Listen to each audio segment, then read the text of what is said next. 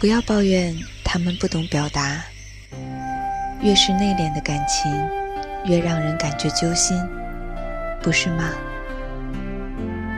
就好像《北京遇上西雅图》里，木讷的 Frank 不会说一句“我想你”，却会跑出很多条街去给文佳佳买早餐；不会说一句“我在乎你”，却会因为医生没有及时发现文佳佳存在妊高症而暴怒。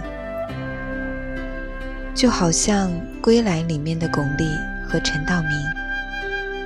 没有一句“我想你”，却可以冒着被发现、被通缉的危险，回到老房子看妻子。没有一句商量，就明白各自的信仰而保守秘密。不要介意那些不善于表达“我想你”“我爱你”的人，要知道，他们的感情可能比别人。更深沉，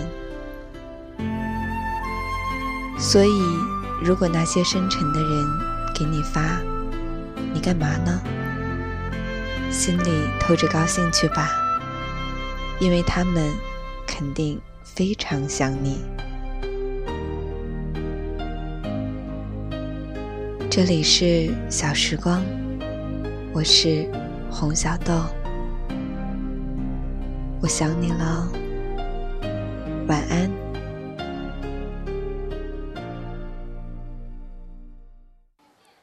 午夜的收音机，轻轻传来一首歌，那是你我已经熟悉的旋律。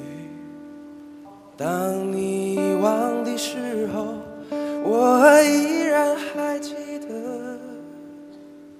明天，你是否依然爱我？既然早已了解，又何必真正拥有你？即使离别，也不会有太多伤心。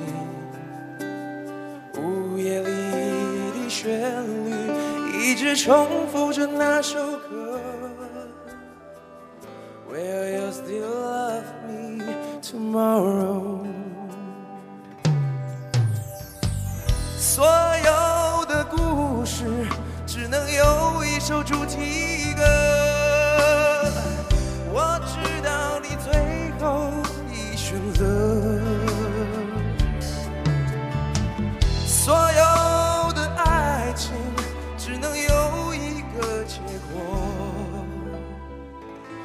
Will you still love me